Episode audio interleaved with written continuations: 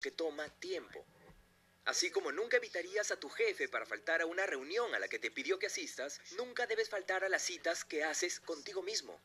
Porque ¿quién es más importante que tú para ayudarte a vivir el tipo de vida que quieres? Ejercicio, descanso, comida saludable y tiempo leyendo o escuchando un audiolibro son formas de invertir en nosotros mismos. Algunas personas valoran el mindfulness, la conexión espiritual o la reflexión y quieren pasar tiempo rezando o meditando. Otros valoran las destrezas y quieren tiempo a solas para trabajar en algún pasatiempo importante. Cuidar de ti mismo está en el núcleo de los tres ámbitos, porque los otros dos dependen de tu salud y bienestar. Si no estás cuidando de ti mismo, tus relaciones sufren.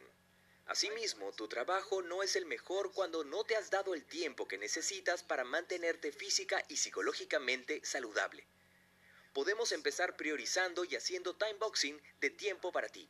En un nivel básico necesitamos tiempo en nuestra agenda para un descanso, higiene y nutrición adecuados. Quizás suene simple satisfacer estas necesidades, pero debo admitir que antes de aprender a hacer time boxing de mi día, pasaba muchas noches en el trabajo y después compraba rápidamente una hamburguesa doble con queso, patatas fritas y un decadente batido de chocolate para cenar. Al reservar tiempo para vivir tus valores en tu ámbito personal, no solo verás reflejadas las cualidades de la persona que quieres ser en tu calendario, sino que también será mucho más probable que hagas lo que te prometas a ti mismo que harás. Quizá estés pensando, bueno, me parece estupendo agendar tiempo para mí, pero ¿qué sucede cuando no consigo lo que quiero a pesar de dedicarme el tiempo? Por ejemplo, digamos que no estás durmiendo lo suficiente. Seguro has leído muchos artículos sobre la importancia del descanso, así que no me detendré en el tema más que para decir que la evidencia es inequívoca. Necesitamos sueño de calidad. Hace pocos años empecé a despertarme todas las noches a las 3 de la madrugada.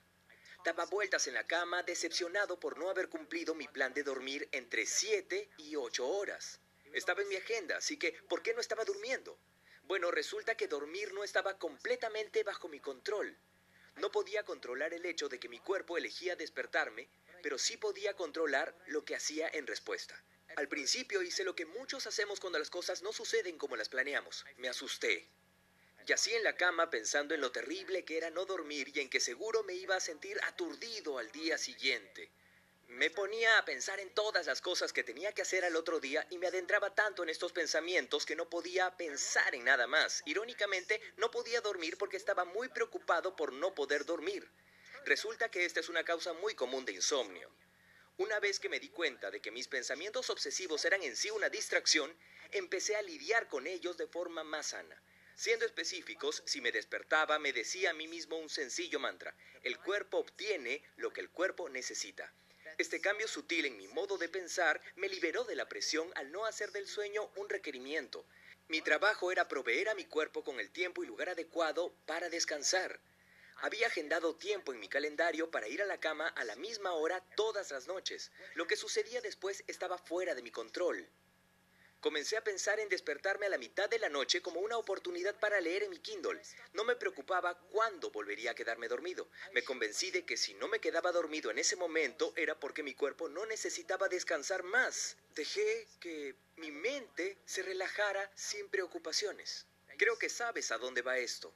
Cuando mi rumiación se detuvo, también se detuvieron mis noches en vela. Pronto empecé a quedarme dormido con regularidad en minutos.